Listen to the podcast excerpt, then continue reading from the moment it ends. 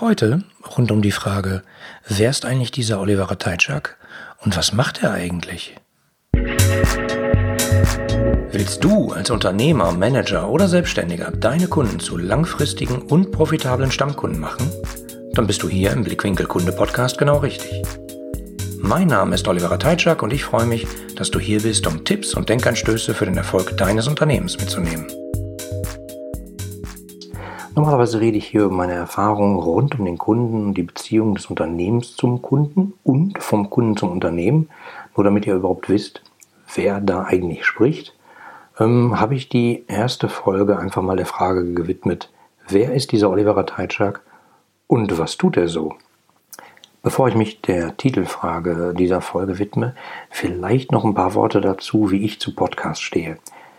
Wie ihr euch vielleicht vorstellen könnt, als Berater ist man ziemlich viel unterwegs. Wenn ich gerade nicht mit der Bahn fahren kann, dann häufig auch mit dem Auto. Und ich habe seit Jahren einfach keinen Spaß mehr am linearen Radio, also klassischerweise Radio, wie man es im Autoradio eben hört. Weil dauernd quatscht irgendjemand äh, in Musik, die man mag. Die kommt meistens nur zufällig. Es gibt spannende Diskussionen, da kriegt man nur die Hälfte von mit. Ähm, es passt halt einfach selten. Und äh, deswegen habe ich für mich vor ein paar Jahren einfach Podcasts entdeckt. Ich kann entscheiden, wann höre ich welches Thema. Äh, ich kann anhalten, kann die Folge an der Stelle einfach weiterhören. Ideal. Und genau deswegen starte ich nun auch zu meinem Thema, den Blickwinkel Kunde Podcast. Ja, widmen wir uns doch mal der Frage, wer ist dieser Oliver Teitschak und was tut er so? Ja, um das mal kurz zu beantworten, könnte ich sagen, das bin ich. Äh, um ein bisschen länger zu beantworten, wenn ich nur 30 Sekunden Zeit zum Beispiel hätte, dann würde ich einfach sagen, Oliver Teitschak hilft als Berater, Redner und Sparringspartner Unternehmen dabei, mehr Interessenten, mehr Kunden und mehr Stammkunden zu gewinnen. Naja, zum Glück habe ich ein bisschen mehr als 30 Sekunden Zeit und deswegen widmen wir uns jetzt mal ein bisschen ausführlicher der Frage, wer ich denn so bin und was ich so tue. Ich fange einfach mal damit an, ähm, was hat mich bisher geprägt und wo komme ich überhaupt her?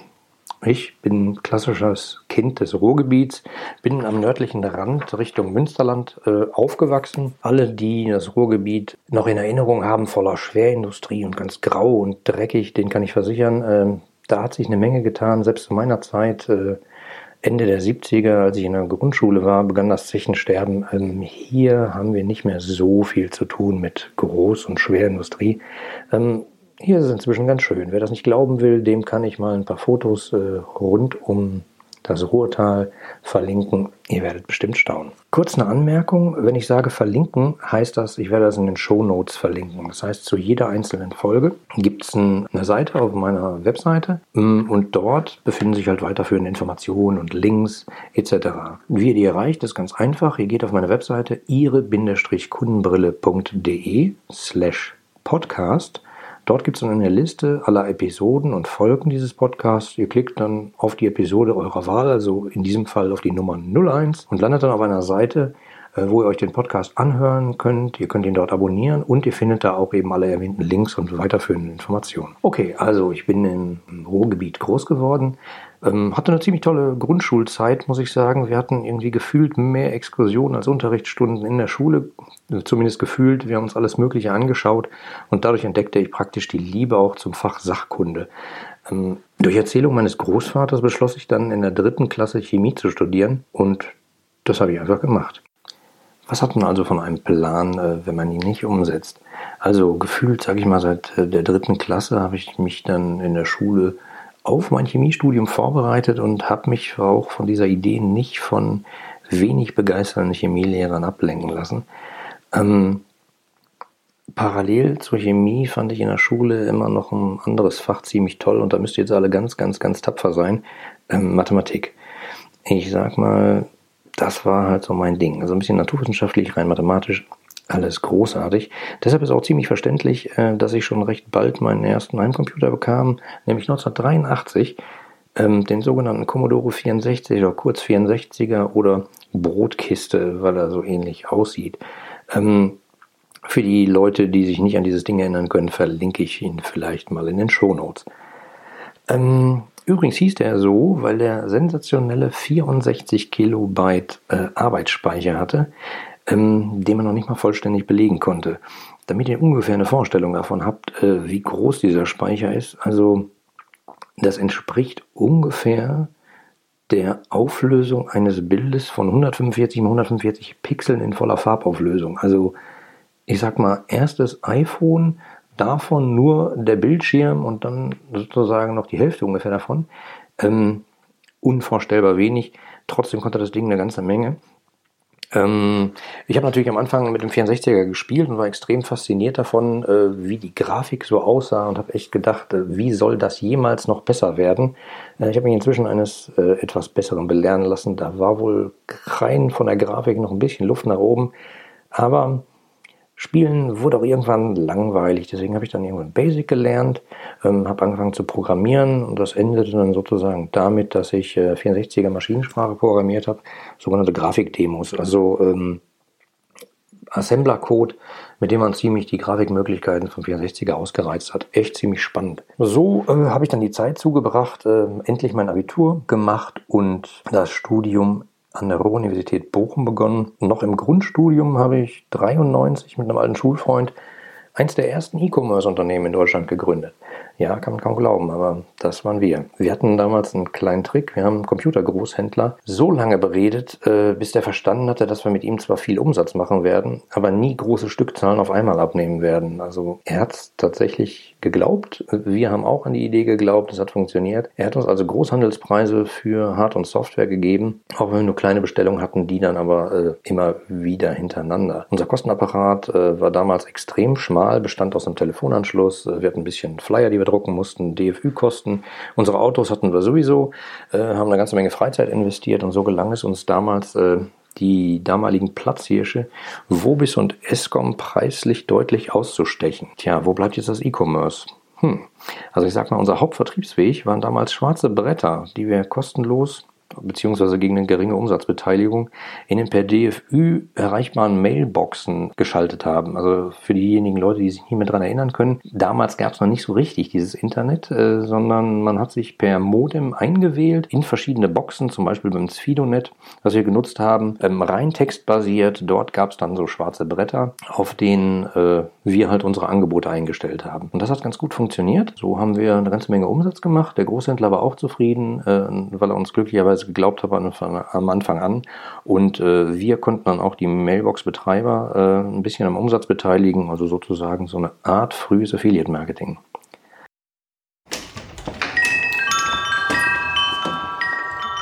Hallo Frau Kunde, schön, dass Sie wieder da sind. Wie kann ich Ihnen helfen?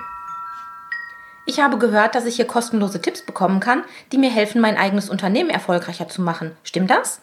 Ja, genau, das stimmt. Meine kostenlosen Denkanstöße bekommen Sie unter www.ihre-kundenbrille.de slash Denkanstoß. Das ist ja toll. Da trage ich gleich meine E-Mail-Adresse ein. Ihnen noch einen schönen Tag.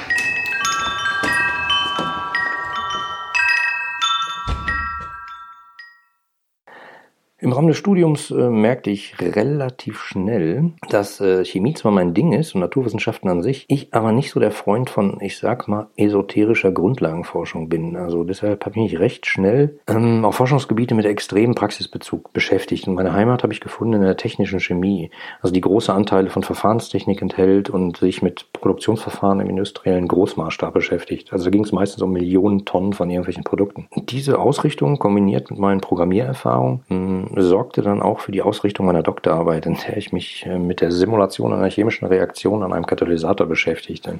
Ich habe hier tatsächlich noch ein altes Exemplar meiner Doktorarbeit. Das trägt den charmanten Titel Die Kinetik der Amoxidation von Propan zu Acrylnitril an Wolfram-Aluminium modifizierten Vanadium-Antimonoxid-Katalysatoren. Ähm, ist ein ziemlicher Kracher, äh, kann man heutzutage noch äh, bei Amazon kaufen. Ähm, ich habe mir vor kurzem nochmal durchgeblättert und habe gedacht, äh, oje, oje riesige Differentialgleichungssysteme mit 27 Unbekannten. Ähm, naja, ist ja schon lange her, äh, muss ich ja auch nicht mehr machen.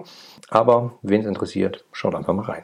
Gibt es bei Amazon, werde ich verlinken. Hm, während meiner Promotion äh, erhielten dann schon so die ersten Kollegen, die langsam mit ihrer Doktorarbeit fertig waren, Arbeitsverträge großer Chemiekonzerne. Und da standen witzige Sachen drin. Also jetzt bitte nicht lachen. Äh, das ist nämlich kein Spaß, stand da wirklich drin. Ähm, bei dem einen Kollegen stand drin, vertraglich sind ihnen Grünpflanzen im Büro zugesichert, da sie promoviert sind. Und äh, als ich das gelesen habe, habe ich gedacht, ich persönlich glaube, ich gehöre einfach nicht in die chemische Großindustrie. Also habe ich mir überlegt, was habe ich denn gelernt. Gelernt hatte ich eine ganze Menge Programmierung, Mathematik, naturwissenschaftliches Denken und äh, Projektmanagement-Erfahrung habe ich eine ganze Menge gesammelt aus einem Verbundprojekt zwischen der Ruhr-Universität Bochum, der Humboldt-Uni in Berlin und einem Industriepartner in München. Ja, und so zog es mich dann im Jahr 2000 noch bereits vor meiner Doktorprüfung in eine internationale Unternehmensberatung. Die hatte damals äh, circa 14.000 Mitarbeiter, war die größte Unternehmensberatung mit Firmensitz in Nordeuropa, genauer gesagt in Schweden und Finnland. Nach kurzer Zeit nahm ich dann da die Verantwortung für den Bereich operatives CRM und entwickelte mit meinem Team eine Beschwerdemanagement-Software, die ich in diversen Projekten bei Kunden der unterschiedlichsten Branchen äh, weiterentwickelte, schulte, einführte, äh, konfigurierte und äh, so dauernd mit den Kunden, unseren Kunden im Gespräch war, wie die mit ihren Kunden umgehen sollen. Nicht nur im Beschwerdefall, sondern auch im Lobfall, im Fall von Bestellungen etc.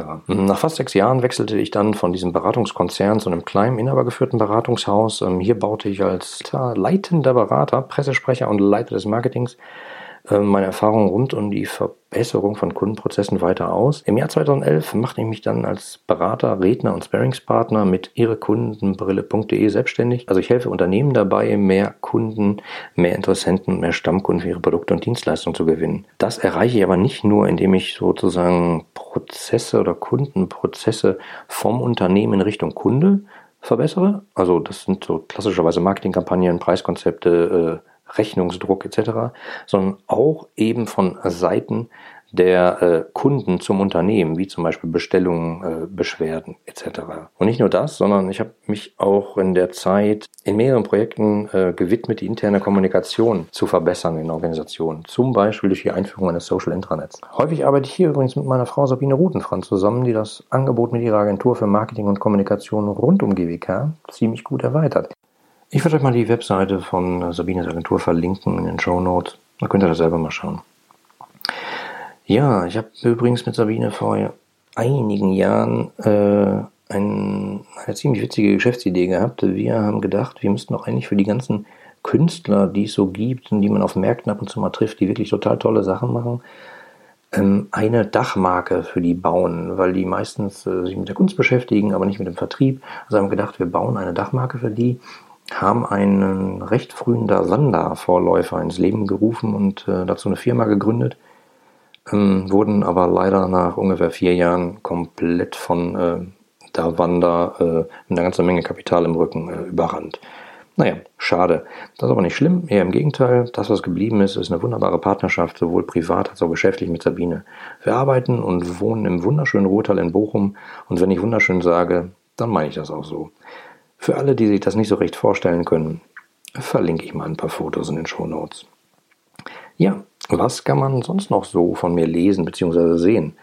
Hm, ich habe ein paar Bücher geschrieben und herausgegeben, also zum Beispiel Flurfunk 3.0, Ihr Erfolgsgeheimnis dauerhafter Kundenbindung. Da geht es um die Verbesserung von äh, Projektmanagement, Zusammenarbeit, Wissensmanagement, Motivation mithilfe von Unternehmenswikis. Weiterhin Kundenorientierung und Kundenservice in der Touristik, zusammen mit fast 25 Experten aus der Touristik. Ähm, den Kundenlebenslauf aus diversen Blickwinkeln beleuchtet. Ein ganz spannendes Buch, verlinke ich euch auch. Weiterhin gibt es noch ein Buch von mir aus dem Springer Verlag, ähm, der damals Springer Gabler hieß, beziehungsweise jetzt Springer Nature. Das ist äh, erfolgreiches Beschwerdemanagement, Wege zur Prozessverbesserung und Kundenzufriedenheit. Ähm, Habe ich mit einigen Mitgliedern des Arbeitskreises Beschwerdemanagement, den ich vor diversen Jahren mal initiiert habe, geschrieben. Ich verlinke euch die Bücher, dann könnt ihr mal einen Blick reinwerfen. Ähm, wo man mich sonst noch so lesen kann, ist in diversen diversen Fachartikeln, die ich für Zeitschriften geschrieben habe, wie Website Boost, den Computerwoche oder T3N, packe ich euch ein paar Links rein.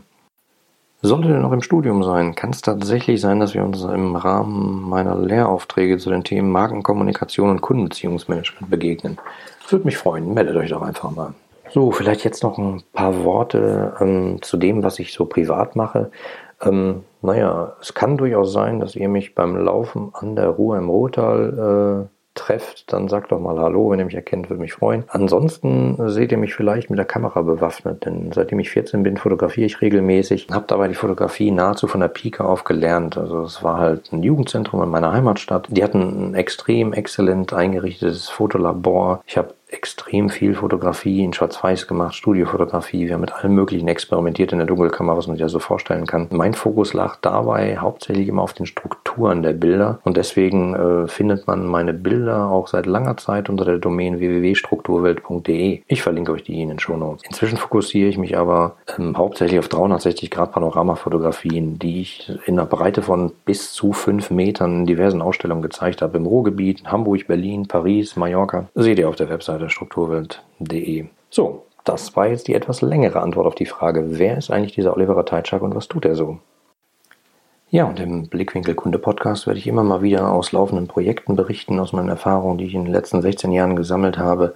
Ähm, immer bei, äh, beim Umgang von Unternehmen mit ihren Kunden. Was machen die da richtig, was machen die falsch, was kann man besser machen? Und hoffe, wir haben gemeinsam eine Menge Spaß mit dem Podcast und ihr zieht das Hören des Blickwinkel Kunde Podcasts dem linearen Radiohören vor. Würde mich freuen.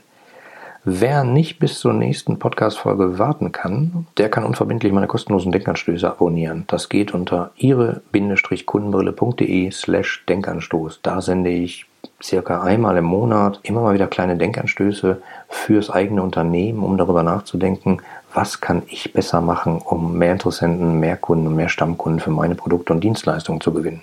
Bis denn. Tschüss, euer Oliver. Die anderen Folgen dieses Podcasts und die Shownotes inklusive aller erwähnten Links findest du unter www.ihre-kundenbrille.de slash podcast. Damit du keine Folge mehr verpasst, kannst du auch dort direkt alle Folgen kostenlos abonnieren. Danke fürs Zuhören, empfehle mich weiter und bleib mir treu. So, jetzt aber abschalten, damit du dich direkt um deine zukünftigen Stammkunden kümmern kannst.